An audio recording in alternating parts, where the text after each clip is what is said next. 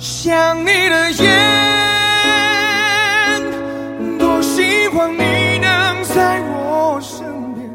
我知道想你时你在天边，想你时你在眼前。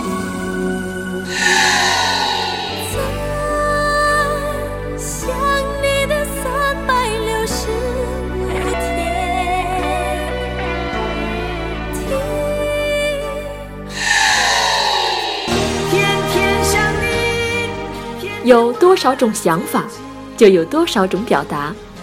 这一刻，大脑暂停工作，思绪全面停摆，戴上耳朵，装好心跳。此刻，我们只想听音乐。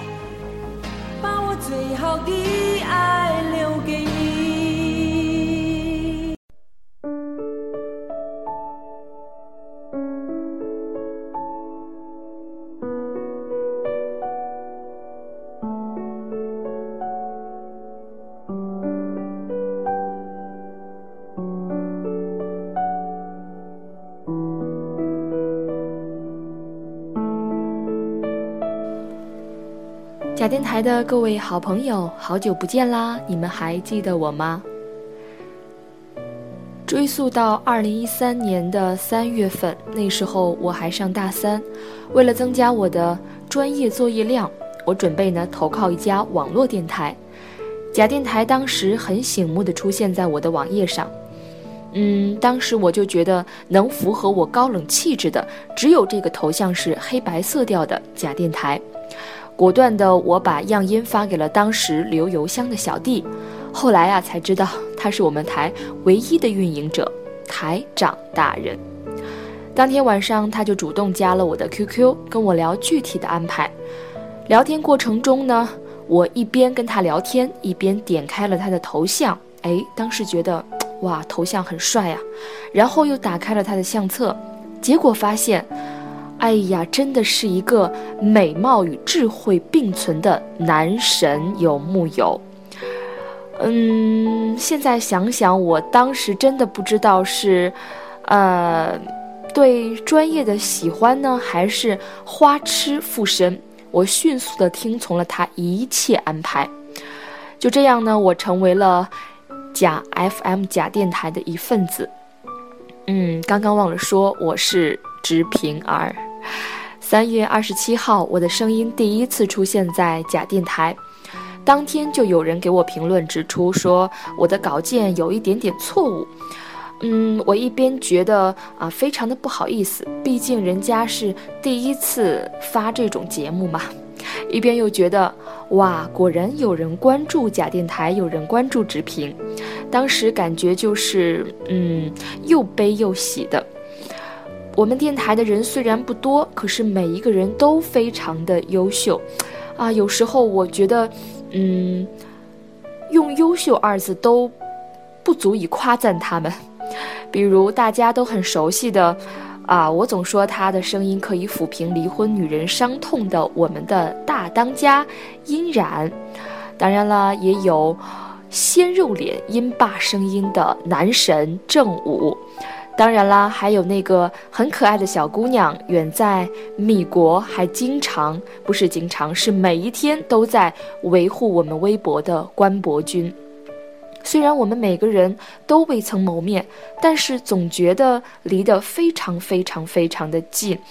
啊，我记得我们之前都在谋划什么时候可以见一面啊，直到现在将近两年过去了，我们还是没有见面。二零一四年二月二十七号以后，我再也没有出过节目啊！一说起这件事情，觉得，呃，台长可能有想把我手撕的冲动吧。那个时候因为大学毕业，也不知道何去何从吧。不过我一直觉得，嗯，自己挺幸运的。当时觉得应该是踩了狗屎运吧。第一次参加公务员考试就被录取了，当然呢，那个时候也意味着我的专业生涯从此画上了休止符。同年七月，我也正式开始了我人生意义上的第一次恋爱。嗯，那是我永远也不能忘记的记忆。嗯，我非常非常的喜欢他，非常非常的爱他。可以说，哎呀，可以说吗？是我追的他。和他在一起以后呢，并没有想象中的那么开心和甜蜜。后来呢，出现了很狗血的背叛。看见了他和别人结婚，看到了他和别人的幸福，看到了，哎呀，好了，不说这些了。接着又参加了很多考试，以无数次失败告终。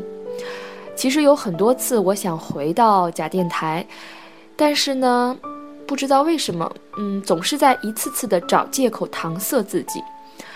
不过我一直觉得坚持自己喜欢的事情是天底下最幸福的事情。我的本命年马上就要过去了，二零一五年呢也将画上句号了，很多很多的不开心，马上马上马上也要离我而去了。这一次，我打算重新出发，给自己一个交代，给自己一个一辈子可以回忆的回忆。直到现在，我还清楚地记得每一位给我发过私信的人，这里面有鼓励我的，有向我诉说生活鸡毛蒜皮的事情的，当然啦，还有向我表示爱意的啦，啦啦啦啦啦。二零一六年马上就要来临了，我依然愿意用我的声音温暖你的耳朵。我是直平儿，二零一六我会重新出发，也希望在未来的日子里，各位能够对我多多关照。听见雨滴落在青青草地，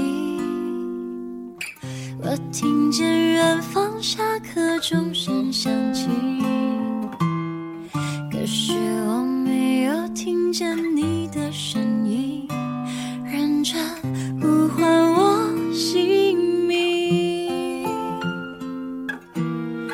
爱上你的时候还不懂感情，离别了才觉得刻骨铭心。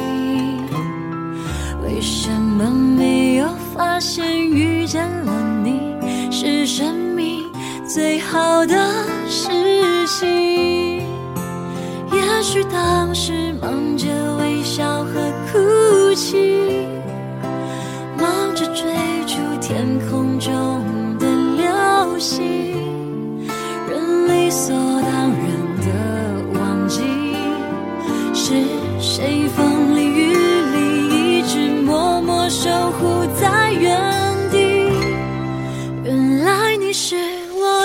想留住的幸运，原来我们和爱情曾经靠得那么近，那为我对抗世界